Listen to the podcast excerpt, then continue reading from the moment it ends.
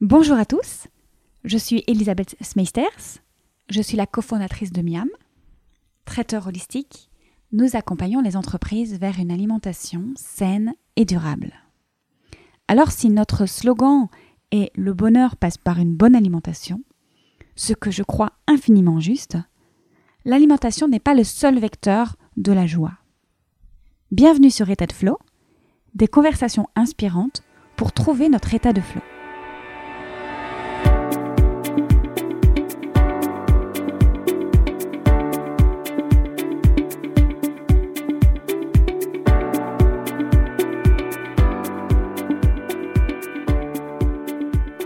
Bien qu'avec le cœur, l'essentiel est invisible pour les yeux.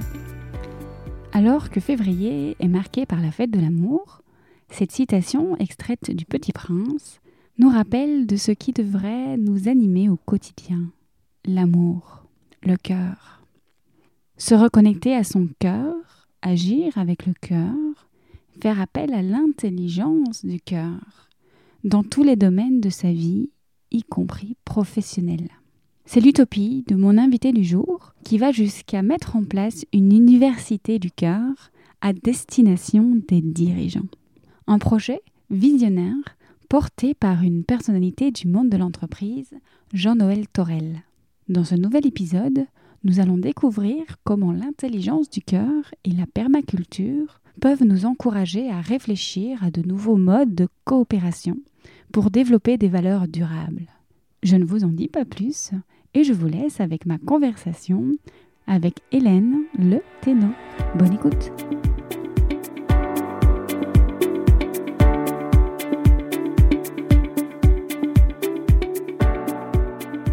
Bonjour Hélène. Bonjour. Merci d'être avec nous pour ce déjà 16e épisode du podcast. Mais je suis ravie hein, d'avoir l'occasion d'échanger avec toi. Tu as un background en transition écologique et aujourd'hui tu es directrice des opérations à la Fondation Jean-Noël Torel. C'est une fondation qui contribue à la réalisation du potentiel humain en soutenant et en fondant des projets qui permettent la réalisation justement des talents. Alors quel programme, quel euh, engagement Parlons de cet engagement. Où prend-il sa source? Alors si je retourne 40 euh, ans en arrière, euh, je pense que les premiers souvenirs que j'ai peut-être, euh, c'est celui de mon grand-père, qui était euh, maraîcher en Bretagne et qui certainement a donné à ma famille le goût de ce qui est bon, le goût de ce qui est frais, le goût de ce qui est sain et le goût de ce qui est fait avec son cœur.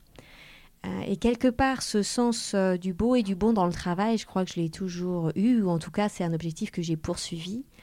et après avoir fait en tant qu'ingénieur finalement plus de huit métiers différents, des métiers dans l'industrie pétrolière, des métiers dans le secteur bancaire, des métiers dans le marketing. Euh, je pense que j'ai toujours eu ce sentiment que euh, on ne peut pas passer sa journée professionnelle sur euh, des projets finalement auxquels on n'adhère pas, auxquels on ne croit pas et dont on voit les dégâts immédiats ou les dégâts futurs. Et alors, comment en es-tu venu à rejoindre la Fondation et, à participer à cet euh, engagement-là de euh, l'aider à la réalisation du potentiel humain? Alors, j'ai eu la chance de rencontrer Jean-Noël Tourelle il y a un peu plus d'un an. Et Jean-Noël Tourelle, qui est un monsieur qui aujourd'hui a 73 ans, est quelqu'un vraiment d'exceptionnel, d'atypique, de positif, avec une énergie qui est incroyable à son âge déjà, mais incroyable dans l'univers économique. Et il ose dire que finalement, l'essentiel est invisible pour les yeux il ose dire que ce qui devrait nous animer, c'est le cœur. Et il ose dire que euh, finalement, on peut rêver, on peut avoir une utopie, on peut avoir une vision euh, de l'action collective en entreprise ou en organisation qui soit autre que celle qu'on connaît aujourd'hui. Donc c'est à, à, la fois un rêveur et un faiseur, puisque Jean-Noël a décidé de transmettre son entreprise, celle qu'il a créée, qui s'appelle aujourd'hui Naos, qui donc euh, est une entreprise qui euh, conçoit, euh, commercialise, distribue des produits donc dits de human care et de skin care, donc les marques notamment Bioderma, Estéder, Métapure. Cette entreprise qui fonctionne très bien aujourd'hui.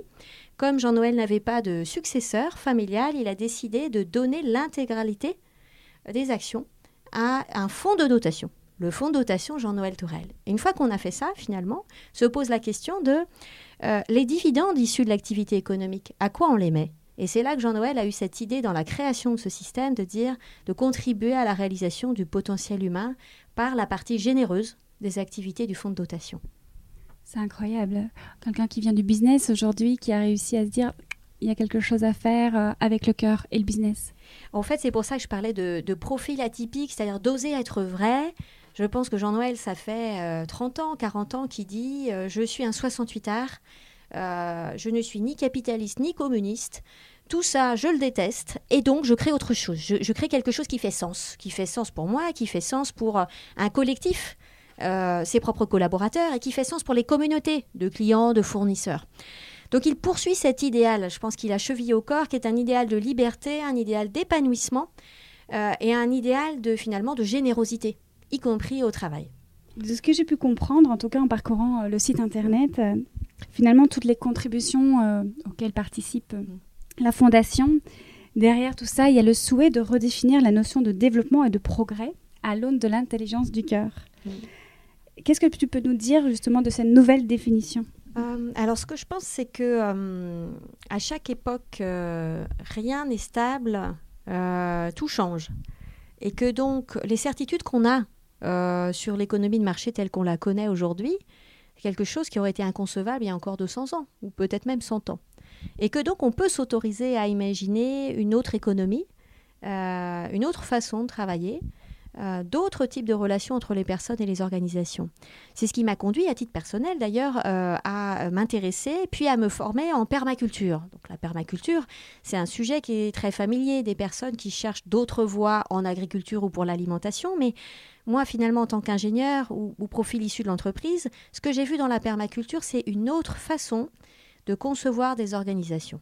Et donc, quelle est cette façon? C'est une façon qui vise à créer de la richesse en prenant soin des humains et de la nature. Donc de dire finalement que les projets qui nous animent, c'est précisément ça, c'est-à-dire qu'on ne peut pas prendre soin de l'humain sans prendre soin de la planète, et réciproquement, quelque part, euh, qu'on a besoin de prendre soin de toutes les formes de vie, et que c'est possible de créer de la richesse en prenant soin des formes de vie. Euh, donc quelque part, ça c'est ma contribution finalement au projet euh, de Jean-Noël Tourelle Foundation, c'est de dire cette réalisation du potentiel humain, elle peut s'exprimer de plein de façons. on pourrait vouloir soutenir euh, des artistes, des sportifs, euh, des entrepreneurs dans tous les domaines, mais du coup, comment on choisit? Euh, Comment on se reconnaît? Quels sont les projets qui nous font vibrer? Quelque part, les projets qui nous font vibrer, ce sont ceux qui sont animés, autant que possible, d'une humanité profonde. Et donc pour moi, cette humanité profonde, elle se définit là-dedans, qui est quelle est la, la, préoccupation qu'on peut avoir pour soi, les autres, le monde, quel équilibre on trouve entre son désir personnel, et les conséquences de ses actes. Euh, et c'est bien ça la définition normalement de la liberté et de la responsabilité. C'est la, fameuse phrase qui est euh, Ma liberté s'arrête là où commence celle d'autrui. Et aujourd'hui, on est dans un monde qui nous montre chaque jour à quel point euh, la liberté devrait être définie à l'aune de l'humanité. Tu m'envoies ravie parce qu'évidemment, c'est là aussi toute la philosophie de la naturopathie, le les préceptes sur lesquels nous travaillons avec notre service traiteur. Hein là où finalement on s'est rencontrés, il y avait certainement pas de hasard à ce niveau-là. Donc euh, c'est une grande joie pour moi d'entendre euh, qu'on peut, et en tout cas qu'il y a cette, euh, cette idée positive, qu'on puisse inclure la permaculture également dans la politique d'une entreprise. Oui, alors, en tout cas, c'est un idéal que je poursuis et que les expérimentations qu'on peut faire par exemple, euh, dans les activités purement agricoles, sont très encourageantes. On voit aujourd'hui fleurir un nombre croissant, certes insuffisant, mais un nombre croissant de fermes biologiques, de fermes agroécologiques, qui commercialisent en circuit court, qui rendent l'essentiel de la valeur à l'agriculteur qui a travaillé chaque jour dans les champs pour produire une alimentation saine, fraîche, de qualité, responsable.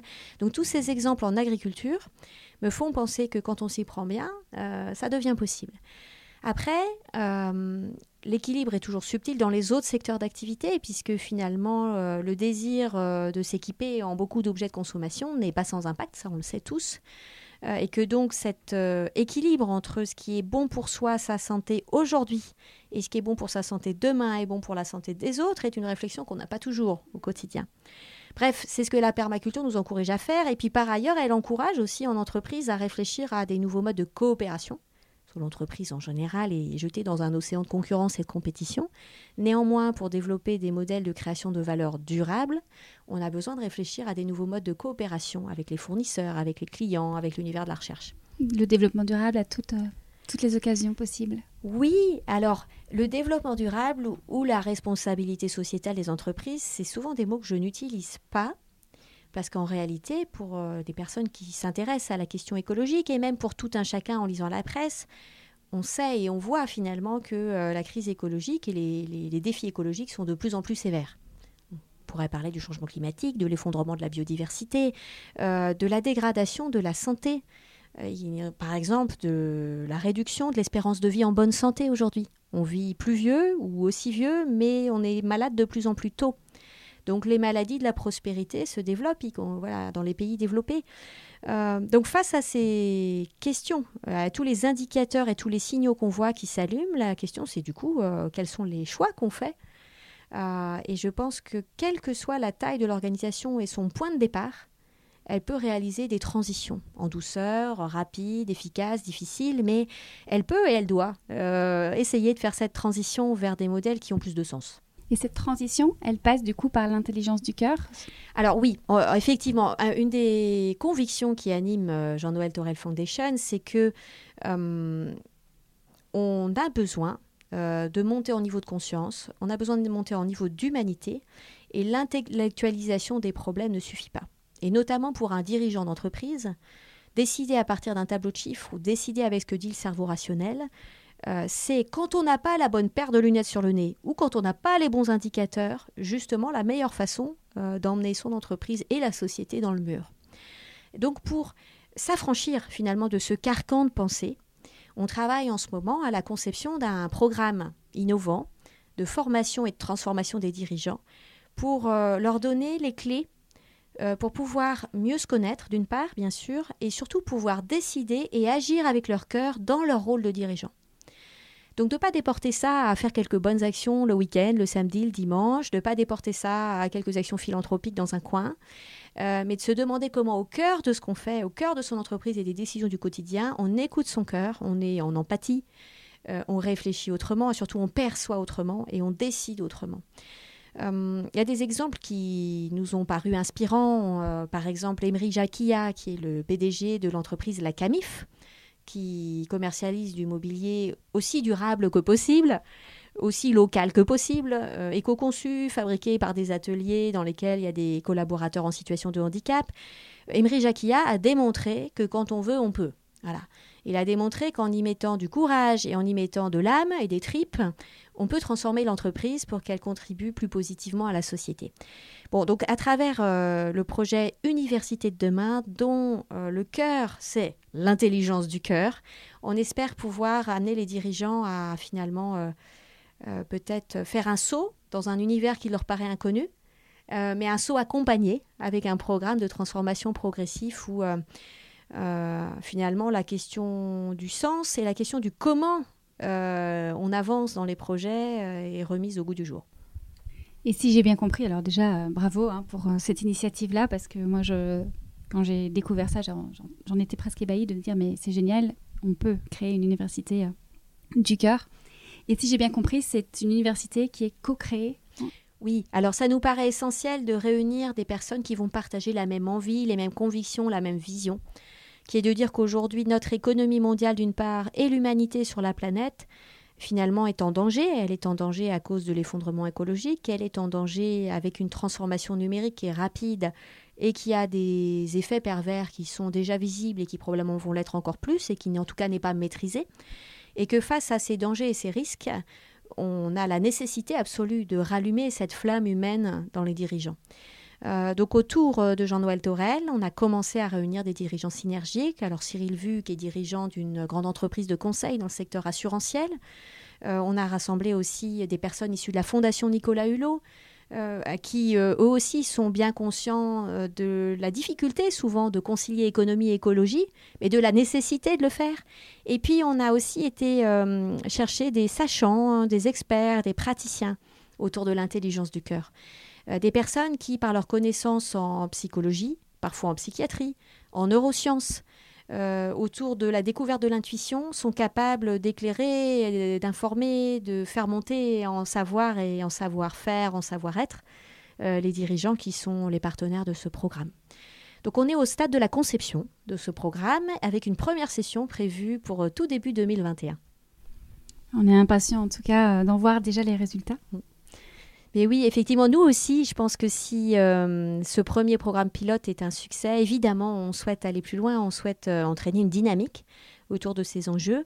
Euh, on sait aussi que le comportement humain, et notamment le comportement émotionnel, est fonction de son style de vie en général, est fonction de son histoire personnelle, est fonction de l'environnement extérieur, et fonction de son alimentation. Et donc, je voulais en arriver là, euh, puisqu'on a fait venir autour de nous notamment Jacques Fradin, qui est le fondateur de l'Institut de médecine environnementale et qui est médecin, psychiatre, thérapeute, et qui depuis des années s'est intéressé à la question de la santé mentale et physique par l'alimentation saine. Il s'est aussi intéressé au profil psychologique euh, des dirigeants. Il s'est intéressé au management toxique au travail, il s'est intéressé au burn-out, il s'est intéressé au rapport de domination en entreprise. Euh, et il est le premier à avoir tous les éléments de faits, de preuves, de chiffres, d'études et de pratiques pour euh, nous encourager à relier euh, les réalités physiques et physiologiques, notamment ce qu'on mange et dans quel état physique on est, avec comment on raisonne, comment on se sent et comment on interagit avec les autres. donc Jacques est un, un puits de science et un puits d'expertise sur ces sujets. Et c'est effectivement ça qui nous avait conduit d'ailleurs pour notre premier atelier de travail à, se tourner vers toi pour l'organisation de, euh, des buffets hein, mmh. pour, pour cet événement, c'est-à-dire d'être euh, cohérent avec une alimentation euh, saine, biologique, locale et plaisir, puisque là encore, on n'attire personne à soi en prêchant des comportements qui ne font pas envie, c'est-à-dire qu'on est absolument convaincu qu'il faut que cette transition et cette transformation soient désirables. Et je pense que c'est ce qu'on a trouvé avec Miam. C'était mm. vraiment un buffet plaisir. Oui, et donc qui participe à tout ce que tu viens de dire, autant la créativité, autant la concentration, ce côté énergie où on se sent bien dans son corps, où on est sent aligné, qui participe. Euh, oui, alors effectivement, on travaille beaucoup sur les questions d'alignement corps, cœur, esprit. Euh, donc c'est des mots qu'on retrouve souvent aujourd'hui, qu'on peut trouver dans les magazines en ligne, qu'on peut trouver partout. Euh, on essaye d'aller un cran plus loin, d'abord en le pratiquant nous-mêmes, d'où l'alimentation pour ce genre d'événement, mais aussi dans la compréhension de ce que nous disent les scientifiques aujourd'hui sur à quel point nos différents organes sont reliés, à quel point on devrait avoir une vision beaucoup plus intégrée, beaucoup plus holistique de l'être humain, euh, et d'ailleurs de l'être humain dans son environnement, euh, et qu'aujourd'hui, on a une médecine occidentale qui nous a appris à tronçonner les problèmes, à regarder les choses séparément les unes d'entre elles, alors qu'on sait désormais que la zone du cœur euh, euh, envoie, envoie 8 fois plus d'informations vers le cerveau que l'inverse. C'est-à-dire que la zone du cœur elle-même est aussi une zone qui contient des neurones. C'est une zone qui est entourée de tissus qu'on appelle les fascias, le péricarde, qui sont des éléments constitutifs de notre être qui participent de la façon dont on se sent et de la façon dont on agit. Et penses-tu que les dirigeants d'aujourd'hui, du coup, sont prêts pour ce genre d'université et pour aller euh, vers ça? Alors on sait que euh, l'essentiel des dirigeants n'est pas prêt pour cette transition et cette transformation et c'est pour ça qu'on cherche un, premier noyau de personnes synergiques autour de ce projet, qu'on va passer par une étape de programme pilote pour en faire si possible la preuve. Euh, donc un programme assez long de 16 mois avec beaucoup de pratiques en entreprise pour ne pas faire que de la théorie, mais s'assurer qu'on peut induire des changements un peu structurants dans l'organisation et dans les façons de, travailler en entreprise. Si ce programme pilote est une réussite, on espère donc euh, attirer à nous beaucoup plus de monde. Bah oui, évidemment. mais l'ambition est incroyable. Euh, on ne peut que applaudir ce genre d'initiative. Et je pense de toute façon, il faut commencer. Et euh, c'est ce genre d'initiative qui nous pousse justement à un moment donné. Il y en a toujours qui vont chercher. Donc euh, celui qui cherche, il va trouver. De ce que j'entends également euh, dans, dans, ce que tu nous expliques, peut-être que la crise écologique actuelle que nous traversons, une des réponses à cette crise serait de se rapprocher de l'humain, du cœur. Oui, ça j'en ai la certitude et c'est assez documenté en fait par des vidéos sur comment la formation des dirigeants occidentaux la rationalisation, euh, l'approche purement financière, et donc avec euh, des métriques qui ne prennent pas en compte le capital naturel, donc qui, ne, qui permettent de mesurer l'accroissement des flux financiers ou du résultat, mais pas la baisse des stocks de ressources non renouvelables, l'ensemble de ces indicateurs sont défaillants en fait. Donc les personnes prises individuellement jouent avec les règles du jeu existantes et en ont oublié finalement beaucoup de bon sens qui est on est en train de détruire notre maison commune, on ne prend pas correctement soin ni de nous-mêmes, ni des autres, ni des gens qui sont un petit peu plus loin. Euh, c'est réellement une, euh, une forme d'aberration historique euh, que Jacques Richard, qui est un professeur émérite de comptabilité, compare à la révolution copernicienne. Il nous dit, pendant longtemps, les humains ont pensé que la Terre était plate, un jour, une personne arrive et dit la Terre est ronde. Qu'est-ce qu'on fait? On le dénie, on le critique, on, finit par l'assassiner au final, c'est-à-dire que c'est inaudible. Aujourd'hui, on, est dans un système socio-technique verrouillé où cette question de la planète et de l'humanité est inaudible. La question du partage, déjà aujourd'hui, et la question du partage avec les générations futures, on a beau en parler, euh, on n'est absolument pas aligné dans les actes avec cette question du partage. Donc l'humanité finalement est en train d'arranger euh, des conditions de son suicide, disent certains, moi je dirais plutôt des conditions euh, de son d'un processus de régulation de l'espèce pour les 50 ou 100 prochaines années, régulation qui va se faire malheureusement avec beaucoup de dégâts collatéraux. Et donc ce qu'on espère apporter avec nos actions, c'est euh, plus de conscience et plus d'humanité pour essayer de prendre un chemin, une troisième voie, un chemin de transition plus agréable. Du coup, ça veut dire aussi proposer un marketing du cœur, une finance plus durable, une innovation sociale. Oui, alors après, dans la boîte à outils du dirigeant de demain et du dirigeant humain, humaniste, on a réfléchi à beaucoup de dimensions, bien sûr, qui est, euh, on ne peut pas s'arrêter à dire qu'on a fait de l'éco-conception sur 5% de ses produits, c'est pas à la hauteur des enjeux. Euh, on ne peut pas s'arrêter à dire qu'on a quelques journées d'engagement sociétal pour les collaborateurs à l'extérieur. C'est un peu petit bras par rapport aux enjeux. Donc on essaye de les équiper d'outils un peu plus costauds. Donc euh, effectivement, comment refondre la gouvernance d'entreprise comment il y a un nouveau dialogue entre les actionnaires, que ce soit des actionnaires personnes physiques ou d'autres formes de gouvernance, et la direction générale. Euh, comment on compte ce qui compte vraiment, euh, donc effectivement une comptabilité en triple capital. Comment on fait un marketing qui est nouveau et qui évite euh, autant que possible le mensonge ou la caricature. et puis comment on va aussi designer des réponses à des besoins plutôt qu'être dans la surenchère du marketing de l'offre autour de beaucoup de produits nouveaux qui servent en réalité à rien. Euh, et puis comment on va favoriser des innovations qui sont euh, soit des innovations sociales, soit des, innovations frugales, soit encore mieux la somme des deux. Hmm. Ça se rapproche assez fort des écoles euh, Montessori qu'on propose aujourd'hui aux enfants, d'avoir une approche beaucoup plus holistique et beaucoup plus avec l'approche de l'intelligence du cœur avant oui, alors effectivement, on a du coup eu l'occasion de regarder qu'est-ce qui émerge de nouveau ou qui existait déjà mais qui n'est pas mis en pratique. Alors, il y a les écoles Montessori, il y a les écoles de la forêt dans les pays nordiques où euh, finalement les enfants font classe au milieu de la forêt et de la nature, ce qui est une des meilleures façons de savoir de quoi on parle et puis d'être immergé dedans. Et puis euh, en Suède, euh, Jacques Fradin nous racontait qu'il y a des cours d'empathie au collège.